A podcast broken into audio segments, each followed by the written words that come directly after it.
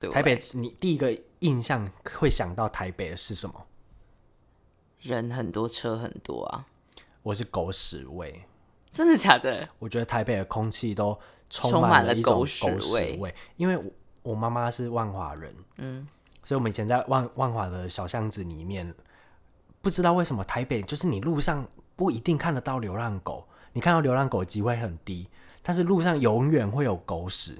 充斥着一股屎味。对，那也可能是因为盆地地形的关系，就是闷闷闷的，所以各种味道就闷在一起。我一直我印象的台北就是那个味道，所以你现在只要想到台北，你就会联想到狗屎那个味道，对狗屎。对，就是 狗屎。